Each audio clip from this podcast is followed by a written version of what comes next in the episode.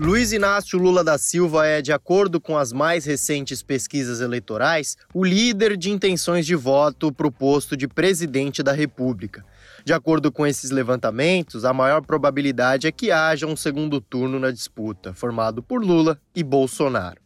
O petista, que ocupou o Palácio do Planalto por dois mandatos consecutivos entre 2003 e 2011, tenta retornar ao posto depois de ver a sua sucessora, Dilma Rousseff, ser impedida de completar seu segundo mandato ao sofrer um impeachment em 2016.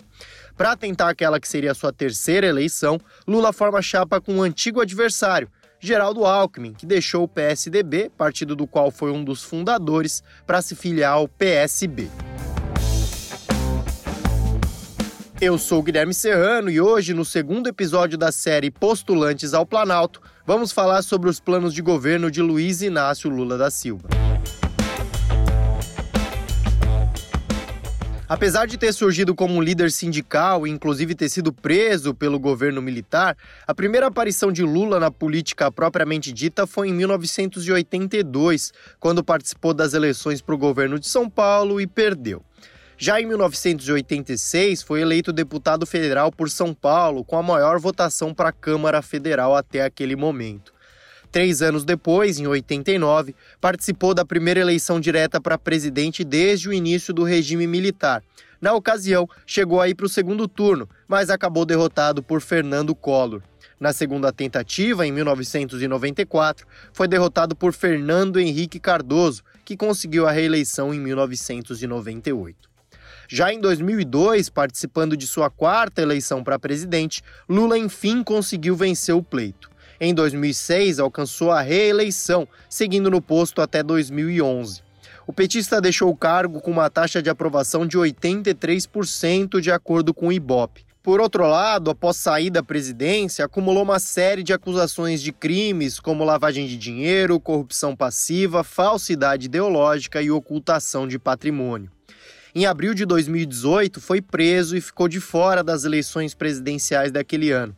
No entanto, três anos depois, em 2021, teve suas condenações anuladas e retomou os direitos políticos. O doutor em Ciências Sociais e professor do Departamento de Gestão Pública da Fundação Getúlio Vargas, Marco Teixeira, analisa a carreira política de Lula e avalia o seu peso nos dias atuais. Lula representa uma grande liderança política, né? Para além disso, nós estamos falando de um ex-presidente da República que ficou por oito anos no mandato, saiu aí com grande popularidade, fez a sucessão passou por casos de corrupção, teve todo o processo lá da Lava Jato, foi preso e hoje, obviamente, que está aí concorrendo à eleição presidencial com grande possibilidade aí de vencer a disputa, não é? Apesar de todos os percalços que passou, não é? Então é uma figura política que é representativa da sociedade, que tem grande prestígio fora do, do país, inclusive, não é? E parte da sociedade que antipatiza também. Né?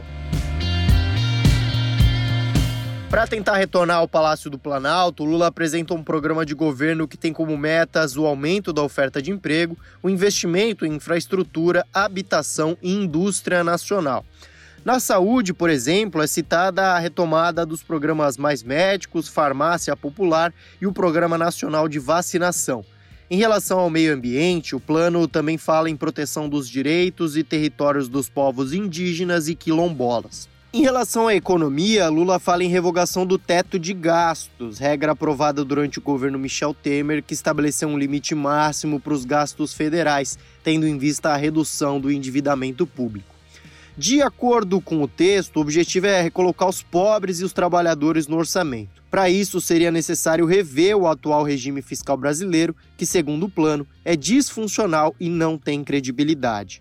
Para Marco Teixeira, ainda que o teto de gastos seja de fato extinto, a tendência é que algum outro limitador de despesas públicas seja colocado no lugar. O problema não é encerrar, o problema é saber o que, que vem como alternativa ao teto de gastos. Né? Foi uma grande controvérsia no governo Bolsonaro, furou, não furou, teve todo o problema agora que, de certa forma, se reviu toda a questão, sobretudo, do, do pagamento dos precatórios para poder aprovar o auxílio emergencial. Então, assim, o que vem para ter como parâmetro, né? Para uma gestão, gestão fiscal é, responsável. Né? Então, quando a gente fala do governo Lula e voltamos ao, ao governo dele, é bom a gente lembrar que a gente tem, teve lá como presidente do Banco Central Henrique Meirelles, né, é, é tido aí como um dos pais é, da ideia do teto, no caso. Né? Então, eu não vejo que ele vá apenas encerrar, eu acho que provavelmente ele vai buscar uma alternativa que dê alguma margem maior de investimento público. Né? Ainda nessa linha, é citada no plano de governo a proposta por uma reforma tributária solidária, justa e sustentável.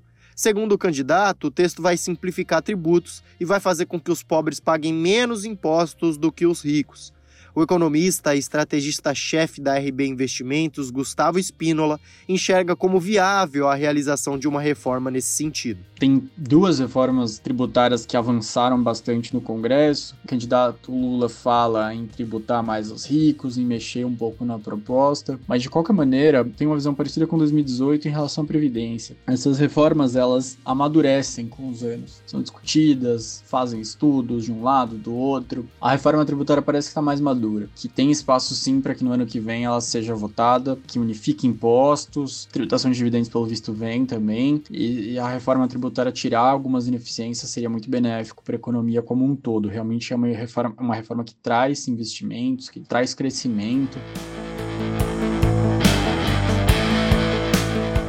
O plano de governo de Lula prevê também renovação e ampliação urgente do programa Bolsa Família, a fim de garantir renda compatível com as atuais necessidades da população. O petista já sinalizou que deve manter os 600 reais atuais de auxílio, mas Bolsonaro falou em um benefício de 800 reais para quem consiga um emprego. Dessa forma, não fica claro o que o candidato quer dizer com ampliação urgente do programa.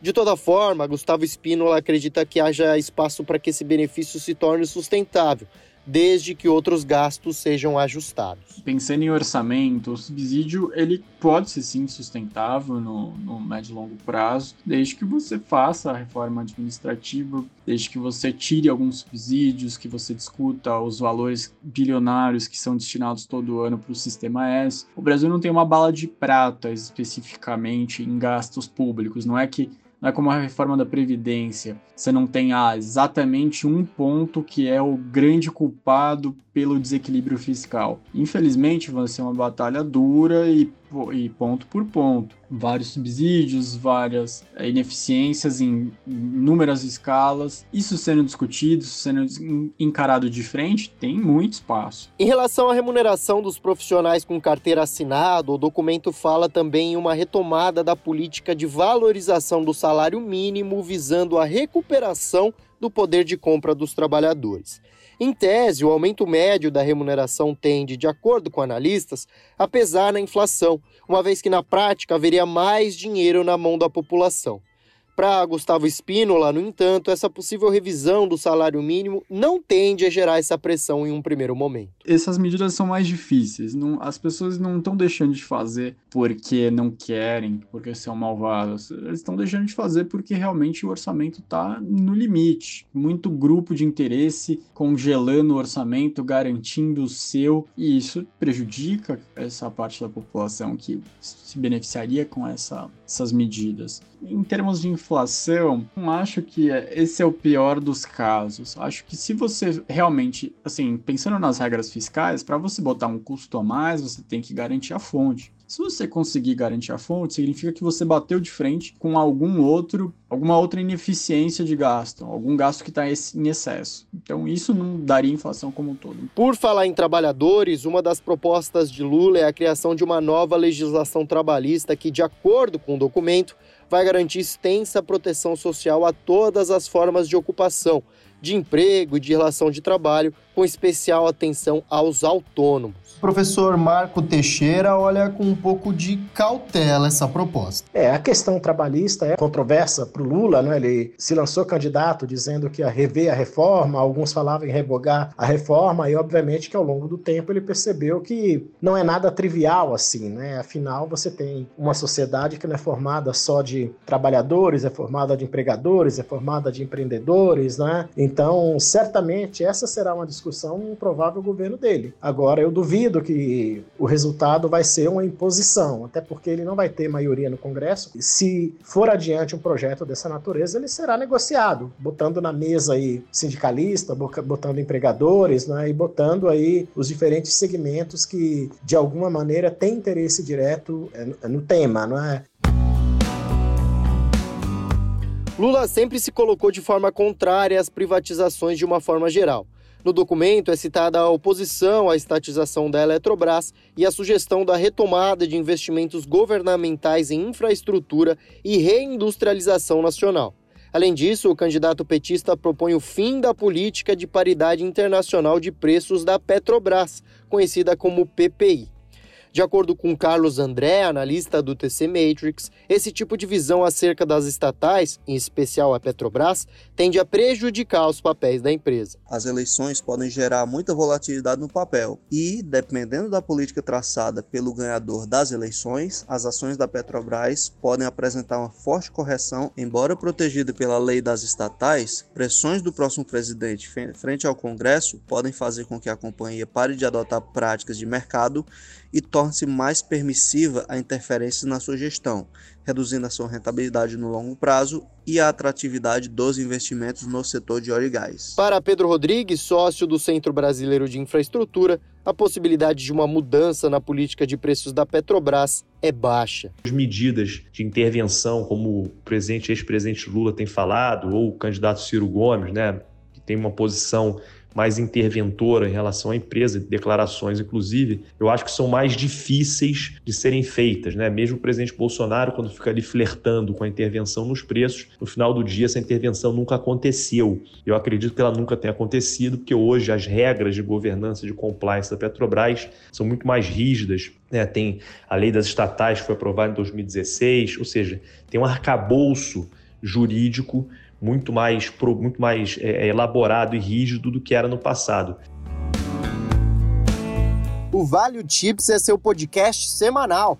A nossa missão é destrinchar os assuntos mais relevantes do Brasil e do mundo que podem impactar a sua vida e os seus investimentos. Se quiser saber mais sobre outros setores do mercado financeiro, mais episódios estão disponíveis na TC Station e nas plataformas de podcast. A locução, o roteiro e a edição são de Guilherme Serrano. A supervisão é de Leonardo Levati e Vinícius Custódio. E as artes de divulgação são de Vinícius Martins. Muito obrigado e até a próxima edição.